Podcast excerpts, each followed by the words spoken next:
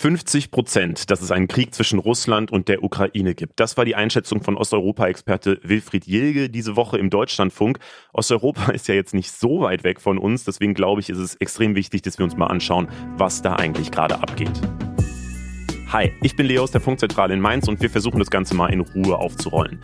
Zwischen der Ukraine und Russland gibt es seit Jahren Spannungen, aber in letzter Zeit hat sich das krass verstärkt. Militärmanöver, Provokationen seitens Russland und es ist auch noch nicht so lange her, dass Russland die ukrainische Halbinsel Krim an sich gerissen hat. International wird gerade viel getan, damit die Situation dort nicht eskaliert. Also Joe Biden aus den USA und Putin aus Russland wollen zum Beispiel am Montag telefonieren, um eine Lösung zu finden. Und dabei verfolgen aber natürlich alle wiederum ihre eigenen Interessen. Wir schauen uns heute an, woher diese Spannungen eigentlich kommen, was Russland für ein Interesse hat, wie die USA da überhaupt drinstecken und was unsere Rolle eigentlich ist. Also was ist die deutsche Position, weil die ist auch nicht ganz einfach. Ich bin Leo, das ist der Funk-Podcast Let's Go. Und bei mir ist heute Mirko Trotschmann, unser Mr. Wissen to Go auf YouTube. Hi, schön, dass du da bist. Hi Leo, grüß dich. Du hast ja diese Woche ein Video zu diesem Konflikt gemacht zwischen Russland und der Ukraine und ja, mit der großen Frage, droht da ein Krieg? Wir schauen uns die Situation gleich nochmal ganz genau an, aber erstmal, wie ist denn deine Einschätzung? Glaubst du, dass da wirklich der Krieg drohen könnte? Ja, es ist viel Säbelrasseln und es gibt durchaus, wie du vorhin auch schon gesagt hast, einige Leute, die sagen, es steht so auf der Kippe. Ich würde aber schon eher schätzen, nein, es droht kein großer Krieg, denn die Gefahr, dass damit eine Rieseneskalation losgebrochen wird, die ist einfach viel zu groß. Denn wenn man sich mal vorstellt, Russland würde in die Ukraine einmarschieren, ein Land, das sehr eng mit den USA zusammenarbeitet, unter anderem mit der NATO eng zusammenarbeitet, das könnte einen Flächenbrand lostreten und das weiß Russland natürlich. Und deshalb denke ich nicht, dass es da zu einem größeren Krieg kommen wird wenn dann eher kleinere Scharmützel in Anführungszeichen, wie wir das auch in der Ostukraine schon seit Jahren erleben, aber dass da plötzlich die Grenze überrannt wird von russischen Truppen, das, das kann ich mir einfach nicht vorstellen. Aber die Gefahr ist natürlich immer da, weil jetzt gucken natürlich auch alle wieder auf das Jahr 2014, wo es ja schon mal passiert ist eigentlich so. Also Russland mhm. hat einen Teil der Ukraine besetzt, das ist auch nach wie vor so, nämlich diese Halbinsel Krim. Seitdem gibt's ja diese ganzen Spannungen, die du gerade schon mal angesprochen hast. Kannst du vielleicht mal erklären, um mal bei 2014 anzufangen, warum hat Russland das denn damals gemacht? Weil, Ru also mhm. Ukraine ist ja jetzt kein besonders reiches Land und da war ja auch schon die Gefahr groß, dass es vielleicht zu einem Krieg führen könnte. Ja, das ist richtig. Also zunächst mal äh, muss man da ansetzen, dass die Ukraine und Russland ja schon eine sehr lange Geschichte verbindet. Äh, wenn wir in Sowjetzeiten zurückgehen, die Ukraine ja ist äh, immer wieder Spielball gewesen, auch der Sowjets in, in verschiedener Hinsicht, äh, so dass es da einfach eine, eine sehr enge Verbindung gibt, die nicht immer unbedingt positiv ist, die aber auch dazu führt, dass es eine große russische Minderheit gibt in der Ukraine. Und Minderheit ist vielleicht auch ein bisschen ein verwirrendes Wort, denn auf der Krim ist tatsächlich die Mehrheit der Menschen, die dort lebt, russischstämmig. Man spricht davon ungefähr 60 Prozent. Auf die ganze Ukraine gesehen sind die Russen aber in der Minderheit. Und das war das Argument damals 2014 äh, von Wladimir Putin, von der russischen Regierung, als die, da müssen wir noch mal ein bisschen weiter ansetzen, Proteste in Russland ausgebrochen sind und äh, diese Proteste auch von vielen Nationalisten, von Rechtsextremen angeführt wurden, dass gesagt wurde, naja, diese Rechtsextremen, die gefährden die russischen Minderheiten, das sind ukrainische Nationalisten und die gefährden auch die russischen Minderheiten auf der Krim und die müssen wir verteidigen und deshalb müssen wir dafür sorgen, dass sie in Sicherheit sind. Das hat man aber erstmal ganz inoffiziell gemacht, da sind dann plötzlich Truppen aufgetaucht, aufgetaucht ohne Hoheitsabzeichen. Man wusste also nicht, von welchem Land sind die jetzt. Wobei eigentlich wusste man schon, nur offiziell gesagt wurde es eben nicht. Und dann hat sich nach und nach rausgestellt, okay, das sind Milizen, die aus Russland gesteuert worden sind. Vielleicht waren es auch äh, russische Soldaten, die einfach nur kein Abzeichen hatten. Das ist alles nicht so ganz geklärt. Naja, und äh, irgendwann hat Russland dann auch zugegeben, ja, wir stecken dahinter und wir wollen eben hier die Minderheiten schützen. Und man hat dann die Krim eingenommen, hat dann dort ein Referendum durchgeführt, ein, eine Volksabstimmung bei dieser Volksabstimmung kam raus, die Mehrheit möchte unabhängig von der Ukraine werden, möchte zur russischen Föderation und so ist es auch gekommen. Aber das war völkerrechtswidrig, das muss man ganz klar sagen. Also nicht nur, dass da plötzlich dann ähm, auf fremdes Gebiet äh, Soldaten einmarschiert sind, sondern dass man auch dieses Referendum durchgeführt hat. Denn die ganze Ukraine hätte abstimmen müssen darüber, ob die Krim unabhängig wird oder nicht. Hat man so nicht gemacht. Man hat diese Abstimmung eben nur auf der Krim durchgeführt. Das ist völkerrechtswidrig neben diesem völkerrechtswidrigen Einmarsch. Und so gesehen ist rein völkerrechtlich gesehen das, was da passiert ist, nicht in Ordnung und bis heute ist die Krim eigentlich ganz offiziell noch Teil der Ukraine, aber Russland hat Fakten geschaffen, die ja schwer zu ändern sind. Und damit hat es ja eigentlich auch ein bisschen das geschafft, was es wahrscheinlich wollte, oder? Also ist das nicht letztlich ein Learning für Russland, dass das keinen großen Krieg hervorgerufen hat und am Ende vielleicht für Russland ein Erfolg war und damit wäre ja die Gefahr dann doch wieder größer, dass es jetzt zu einem Krieg kommt, oder? Einerseits ja, andererseits ähm, ist es nur in Anführungszeichen eine Region gewesen in der Ukraine. Und wenn jetzt Russland wirklich an breiter Front an dieser unglaublich langen, 2000 Kilometer langen Grenze zur Ukraine da das Land überfällt, dann ist es nochmal eine ganz andere Hausnummer. Man muss ja auch den Osten der Ukraine sehen, in dem auch gekämpft wird seit Jahren und in dem auch Russland eine Rolle spielt. Auch da sind es sogenannte pro-russische Milizen. Wer das genau ist, weiß man auch nicht so genau. Äh, sind vielleicht auch offizielle russische Soldaten dabei, vielleicht sind es Söldner, die äh, da kämpfen ähm, gegen das ukrainische Militär. Und das ist auch regional beschränkt, aber dass ein ganzes Land dann quasi eingenommen wird. Ich kann mir das einfach nicht vorstellen, dass sowas passiert und dass Russland das macht, denn dann würde es eine Reaktion geben. Und das hat ja nicht nur die Ukraine schon angekündigt, sondern das haben vor allem die NATO, das haben die EU, das haben die USA angekündigt. Und äh, das würde Russland dann doch empfindlicher treffen, als man es wahrscheinlich zugeben will. Mhm, auf die anderen Länder schauen wir gleich auch nochmal, wie die da äh, sich positionieren. Aber wie kam es denn jetzt überhaupt dazu, dass wir jetzt wieder über dieses Thema reden, habe ich mich dann gefragt. Also es ist ja, äh, Russland hat äh, einige Soldaten wohl an der Nähe der Grenze zur Ukraine positioniert. Alle haben eben diese große Sorge vor einer Eskalation und äh, es gibt jetzt diese großen Bemühungen zur Diplomatie. Aber was ist denn überhaupt passiert, dass das jetzt wieder so eskaliert ist? Ja, letztendlich ist es gar keine so neue Entwicklung. Das hat schon im April 2021 angefangen, dass Russland verstärkt Truppen zusammengezogen hat an der ukrainischen Grenze und das Ganze hat sich dann nochmal dadurch verschärft, dass man dort massive Übungen abgehalten hat und dann auch noch weiteres Gerät, weitere Soldaten übers Jahr verteilt geholt hat. Und das hat sich Ende des Jahres dann nochmal verstärkt. Aber das ist ein bisschen dieses Henne-Ei-Problem. Was war zuerst da? Wer hat zuerst angefangen? Denn gleichzeitig hat die NATO allein im vergangenen Jahr mehrere Militärübungen in der Ukraine durchgeführt. Die Ukraine hat äh, Drohnen aus der Türkei gekauft, Waffen aus den USA bekommen. Und äh, das hat dafür gesorgt, sagt Russland, dass man gesagt hat, okay, wir müssen uns irgendwie hier Gedanken machen, die Grenze zu schützen und deshalb hat man da mehr Soldaten. Also die Frage ist, wer ist dafür verantwortlich? Ähm, ist schwierig zu sagen und da sind wir ganz schnell in so einer ideologischen Geschichte drin und natürlich ist es das Recht von Russland, seine Soldaten innerhalb des Landes zu bewegen und irgendwo hinzubringen, ob es an der Grenze ist oder dann im Inneren des Landes und genauso ist es auch das Recht der Ukraine, auf dem eigenen Staatsgebiet Militärübungen durchführen zu lassen, ähm, von wem auch immer. Ähm, aber das eine hat das andere bedingt, in welcher Hinsicht auch immer. Und im vergangenen Jahr hat sich das dann eben nochmal verschärft. Ich würde gerne mal die Interessen von den verschiedenen Ländern durchgehen, weil ich glaube, das ist so das Entscheidende in der ganzen Geschichte. Und äh, natürlich erstmal mit Russland anfangen. So, du hast gerade schon gesagt, das Problem von Russland ist eben die NATO, also das Militärbündnis, zu dem auch Deutschland gehört, ähm, das Russland als Bedrohung ansieht.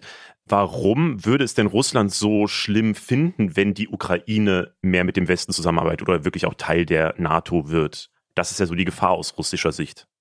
Die NATO, das ist ja das westliche Verteidigungsbündnis, das lange Zeit das Gegenstück war zum sogenannten Warschauer Pakt. Warschauer Pakt von der Sowjetunion angeführt, ein Verteidigungsbündnis des Ostens. Im Kalten Krieg standen sich diese beiden Lager gegenüber, NATO und Warschauer Pakt. Der Warschauer Pakt wurde dann Anfang der 1990er Jahre aufgelöst und so gab es nur noch dieses eine Verteidigungsbündnis. Und es war tatsächlich auch mal eine Weile zur Debatte gestanden, ob nicht Russland der NATO beitritt. Das ist bis heute nicht passiert.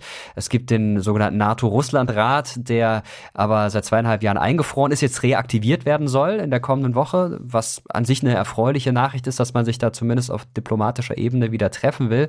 Aber das hat dafür gesorgt, dass es eben Russland gab, das ähm, immer näher die NATO hat auf sich zukommen sehen. Äh, die NATO war zunächst erstmal in Westdeutschland, das war sozusagen der östlichste Standort der NATO. Dann ähm, kamen dann irgendwann weitere Staaten im Osten dazu und die NATO ist immer näher an Russland rangerückt. Und jetzt haben wir die Ukraine als Pufferstaat und wenn die Ukraine auch noch NATO-Mitglied würde, dann wäre die NATO direkt vor den Toren Russlands. Und genau das möchte man nicht. Denn äh, dann wäre das ja quasi nur noch ein Katzensprung entfernt, bis man dann in Russland wäre, ähm, auch was entsprechende Raketensysteme und anderes angeht. Und da fühlt sich Russland einfach bedroht und sagt, das geht nicht, wir wollen die NATO ja nicht vor der eigenen Haustür haben. Und Russland sagt, es gab da ja mal ein Versprechen. Und das ist tatsächlich eine heikle Geschichte, denn dieses Versprechen gab es nur mündlich und das ist nie irgendwo vertraglich festgehalten worden. Das war im Zuge der Verhandlungen zur Wiedervereinigung 1990, als es darum ging, darf Deutschland wiedervereinigt werden. Und da hatte Russland Bedenken, eben genau deshalb, weil die NATO dann näher an Russland ranrücken könnte. Und dann hat Helmut Kohl, der damalige Bundeskanzler, gesagt und auch Baker, der damalige US-Außenminister, nein, also die NATO wird sich da zurückhalten, wird auf gar keinen Fall im DDR-Gebiet stationiert und auch nicht weiter nach Osten gehen. Also das, das können wir euch zusagen. Aber in den Verträgen hat das später keinen Einzug gehalten. Und äh, dann gab es eben die NATO-Osterweiterung in den Jahren danach, in den 1990er Jahren. Und das fand Russland gar nicht gut. Und das möchte man jetzt ein Stück weit rückgängig machen. Was ja insgesamt auch so ein bisschen strange ist, oder? Weil ich meine, wieso kann die Ukraine das nicht selber entscheiden, ob sie da Teil von der NATO sein will oder nicht? Wieso muss der Westen das versprechen oder eben nicht versprechen? Du hast aber gerade auch schon diese Bedrohungssituation für Russland gesagt. Ist das denn überhaupt ein realistisches Szenario, dass Russland dann wirklich von der NATO angegriffen werden könnte? Ich denke nicht, dass es zu einem Angriff kommen würde. Das ist ja auch das, was Jens Stoltenberg gesagt hat, der NATO-Generalsekretär. Er hat gesagt, also wenn Russland tatsächlich angreifen wird, dann wird es ernsthafte Konsequenzen geben. Er hat da von politischen Konsequenzen gesprochen, von wirtschaftlichen. Er hat nicht gesagt, es gibt militärische Konsequenzen.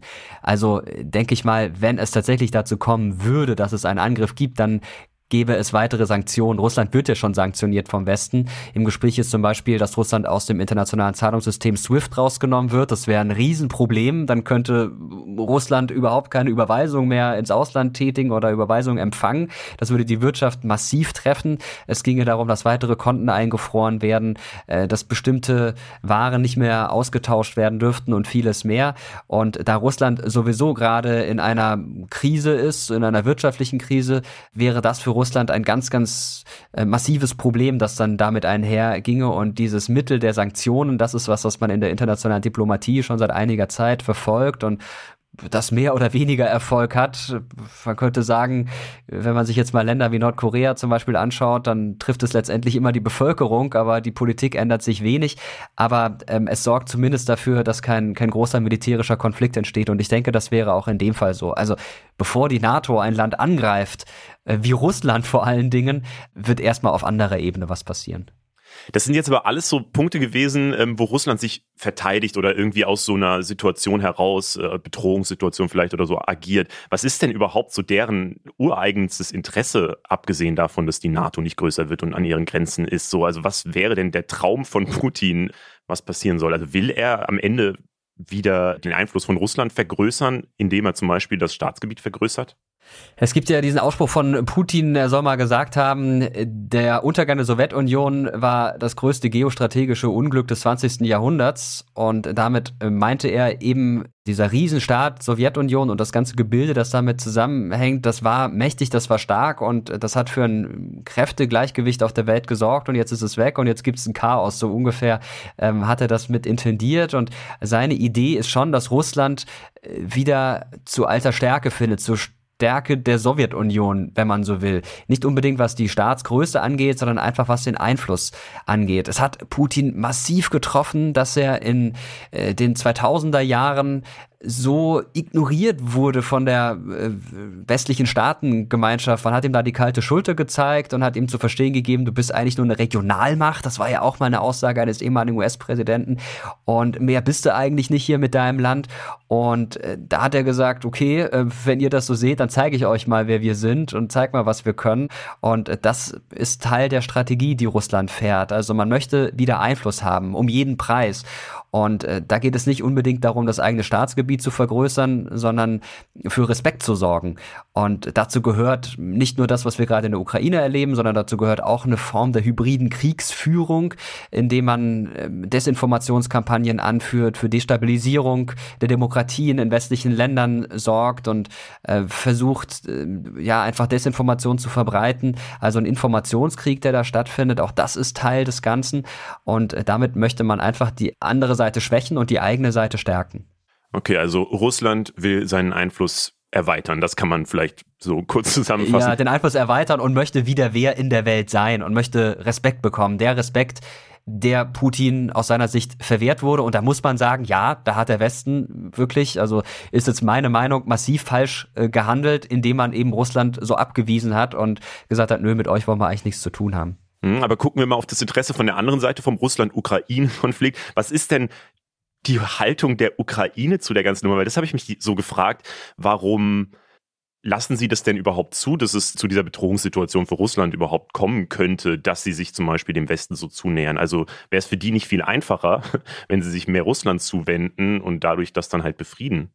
Ja, das gab es ja mal unter Viktor Janukowitsch, äh, dem Präsidenten, der dann aus dem Land gejagt wurde äh, im Rahmen der Maidan-Proteste ab 2013. Äh, Janukowitsch war ein Vertrauter von Wladimir Putin, war ähm, immer wieder in verschiedenen Entscheidungen äh, sehr eng mit Russland verbunden. Und das hat ja dann dazu geführt, dass er abgesetzt wurde. Denn in der Ukraine gibt es eine sehr starke proeuropäische Haltung. Da gibt es viele Menschen, die sagen, wir wollen uns eher dem Westen zuwenden als dem Osten. Das hat auch mit einer starken nationalistischen Bewegung im Land zu tun, aber auch mit der Vergangenheit des Landes, dass man sagt, nee, also von denen wollen wir uns nicht mehr rumkommandieren lassen. Und man sieht da eher im Westen die Zukunft. Ganz pauschal gesagt. Das kann man natürlich nie so im Gesamten sagen. Aber wenn man es von der Tendenz betrachten wollte, dann ist das eben so.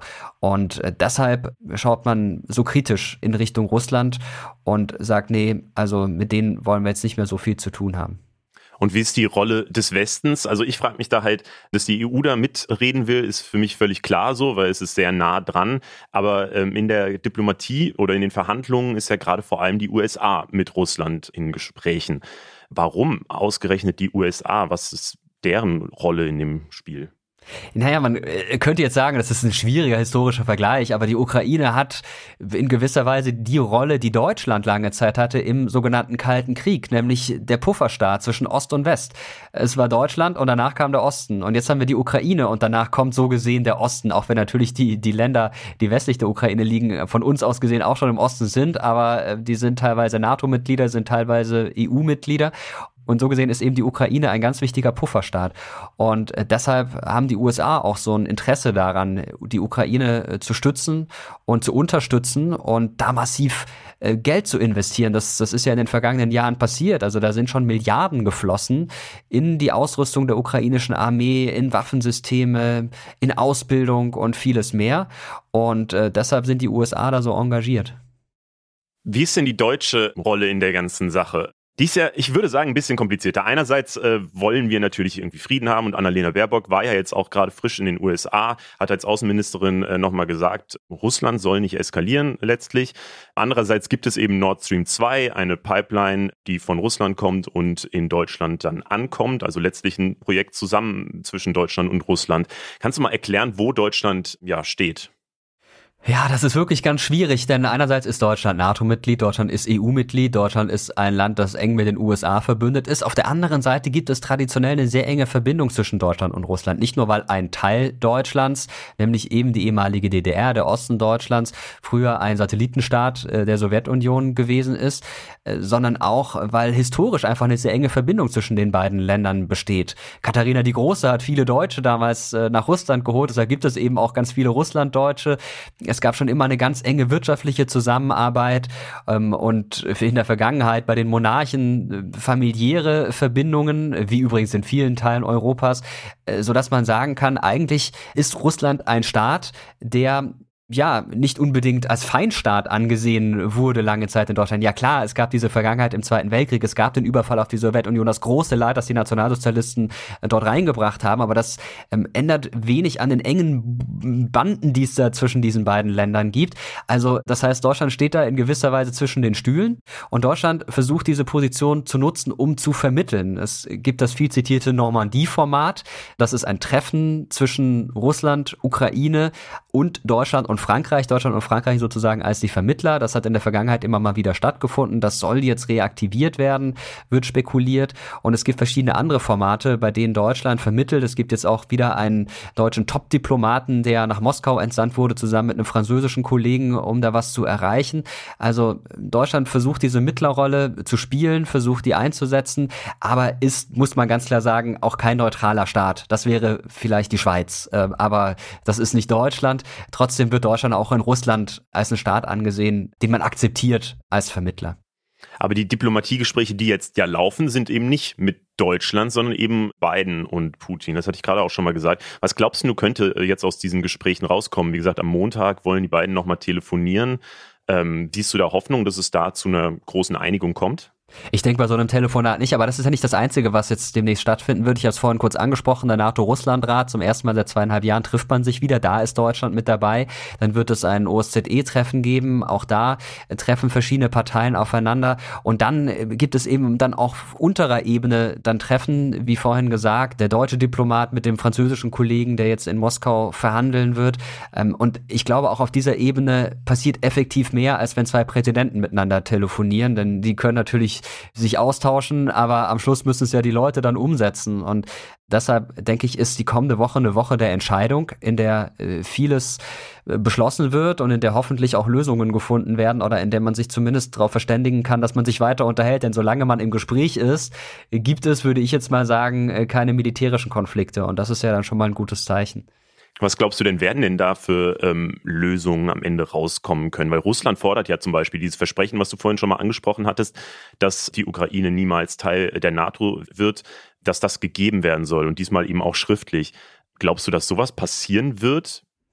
Das ist wirklich eine schwierige Frage. Russland hat einen Neun-Punkte-Plan vorgelegt und hat gesagt, liebe NATO, bitte unterschreibt uns das mal dann sind wir ganz entspannt und dann rüsten wir auch ab. Aber dieser Neun-Punkte-Plan sieht eben einige Dinge vor. Du hast gerade schon gesagt, die Ukraine soll nicht Teil der NATO werden und nicht nur das, die NATO soll auf den Stand von 1997 zurück. Das würde äh, im Endeffekt bedeuten, dass einige Staaten austreten müssten aus der NATO.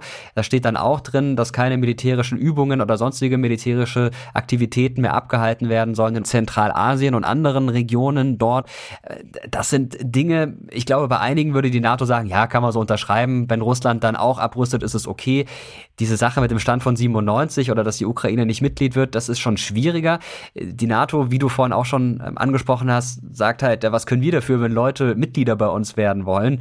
Äh, man, man, kann man so sehen, man kann natürlich aber auch sagen, na gut, wir erkennen die Brisanz der Situation an und äh, finden dafür eine Lösung, dass man sagt, na ja, zwar kein Mitglied, aber ähm, im erweiterten Kreis oder was auch immer. Also ich denke, es geht jetzt darum, Kompromisse zu finden. Diese neun Punkte Forderung von Russland wird nicht eins zu eins so unterschrieben werden, aber sie ist zumindest jetzt mal was, was auf dem Tisch liegt und über das man diskutieren kann und anhand dessen man Kompromisse finden kann. Und das wäre meine Hoffnung, dass man sich jeden Punkt anschaut und sagt, na, so weit gehen wir nicht, aber bis zu dem Punkt sind wir bereit zu gehen, wäre das für euch okay?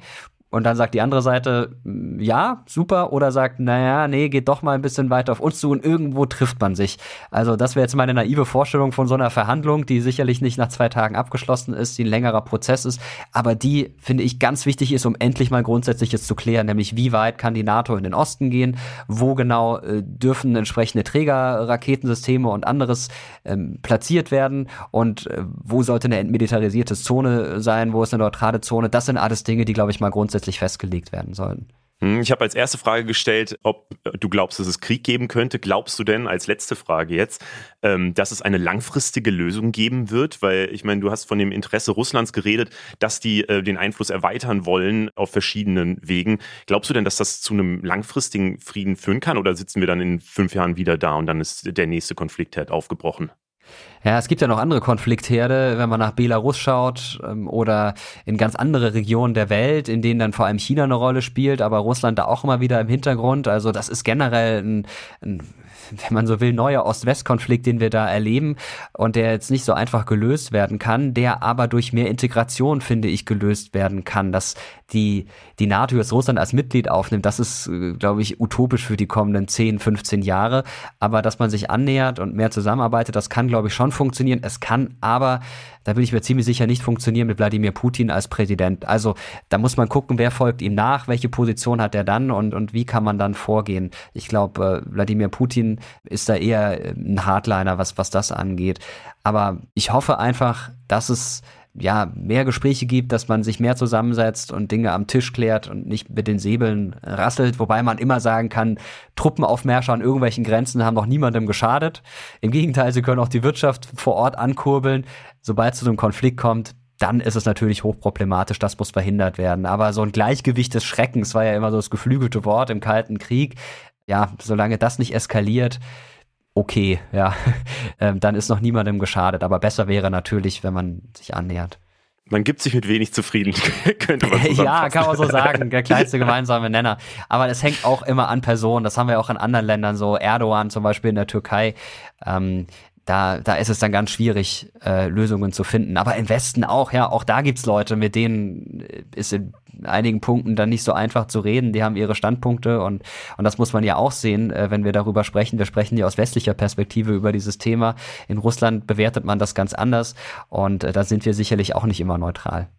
Wenn man das Thema noch ein bisschen tiefer einsteigen will oder andere Aspekte sehen will, da hast du auf deinem YouTube-Kanal auch noch verschiedene Videos ähm, parat. Kannst du da mal eins empfehlen noch zum Ende?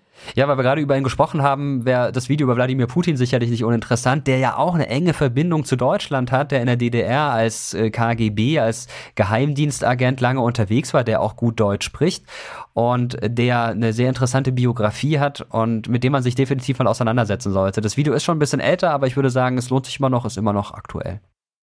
Solange Putin noch aktuell ist, ist das Video auch noch aktuell. Absolut. Vielen Dank, Mirko, dass du heute bei uns am Start warst. Gerne. Und zum Ende freuen wir uns natürlich immer über Feedback. Schickt es am besten per Mail an der podcast.funk.net oder ihr schreibt eine DM auf Instagram an @funk. Das ist Funk der Podcast in Zusammenarbeit mit Skip Intro, Redaktion Javan Wenz, Saskia Prinzler, Berit Ström und Charlotte Müller. Sounddesign kommt von Benjamin Serdani.